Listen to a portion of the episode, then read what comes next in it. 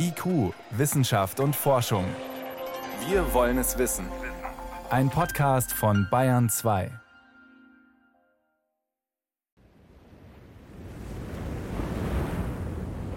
Vor mehr als 18 Millionen Jahren, irgendwo zwischen den Inseln Indonesiens, geht die Reise los.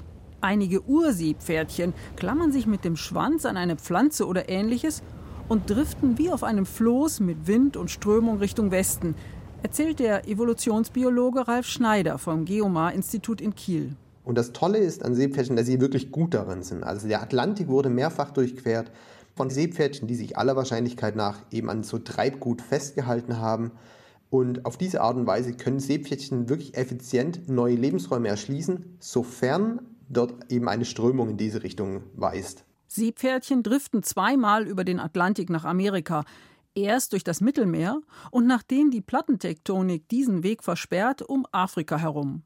Und später gelangen amerikanische Seepferdchen auch wieder zurück nach Europa. Um solche Reisen zu überstehen und sich dann auch in einem neuen Lebensraum erfolgreich ansiedeln zu können, müssen die kleinen Tiere Abwehrstrategien entwickeln gegen Fressfeinde.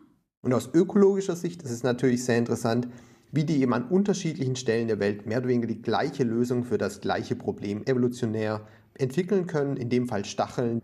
Das ist also wirklich eine Seltenheit. Diese Stacheln entwickelten sich aus Knochenplatten unter der Haut, die Seepferdchen auch schon ungenießbar machen für viele Fische. Der Umbau wurde zwar bei den vier stacheligen Arten durch dieselben Gene gesteuert, aber bei jeder dieser Arten wurden diese Gene unterschiedlich verändert. Und das ist für Evolutionsbiologen natürlich sehr interessant, zu verstehen eben, wie Netzwerke oder Geninteraktionen verändert werden können, um dann neue Strukturen evolutionär zu ermöglichen, ohne dass man das Rad eben komplett neu entwickelt, neu erfindet, sondern eben einfach Teile von vorhandenem Wissen schon übernimmt sozusagen, etwas neu zusammenwürfelt und dann eben relativ schnell evolutionär zu einem komplexen neuen Merkmal kommt. Heute allerdings sind Seepferdchen ganz anderen Gefahren ausgesetzt.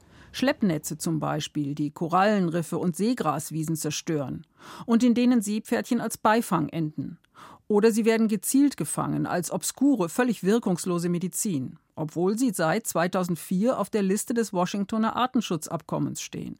Aber der Handel ist nicht komplett verboten, nur eingeschränkt, erklärt die Naturschutzbiologin Healy Hamilton von der Seepferdchen-Expertengruppe der Weltnaturschutzunion. Man darf Handel treiben, wenn man belegt, dass man die Bestände nicht schädigt. Das ist natürlich schwierig zu überwachen und durchzusetzen. Ich wurde selbst zum Flughafen von San Francisco gerufen, um die Arten zu bestimmen, und stand da vor riesigen Säcken mit vielen tausenden Seepferdchen. Das ist ein unglaublicher Verlust für die Bestände. Is an unimaginable toll on wild populations. Gerade die küstennahen, flachen Meeresgebiete sind außerdem stark belastet durch die Wasserverschmutzung.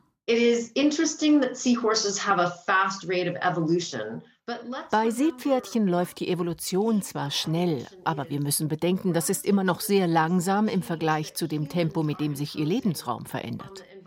Es gibt keinen Beleg dafür, dass die Seepferdchen-Evolution schnell genug ist für die Anpassung an Meerwasser mit hohen Nitrat- oder Phosphatkonzentrationen oder das keinen Sauerstoff mehr enthält.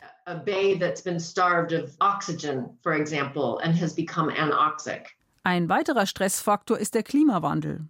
So etwas gab es zwar immer wieder in der Erdgeschichte, aber nie so schnell wie heute. Die Frage ist, können sich die Seepferdchen ebenso schnell anpassen? Sie könnten in kälteres Wasser abwandern. Oder sie lernen an Sargassoalgen zu leben, die im offenen Meer treiben. Sie sind anpassungsfähig. Und wir kennen jetzt den Evolutionsmechanismus, der dahinter steckt. Die Evolution hört ja nicht auf. Bei Seepferdchen in Südamerika fanden sich Gene aus Westafrika, berichtet Ralf Schneider.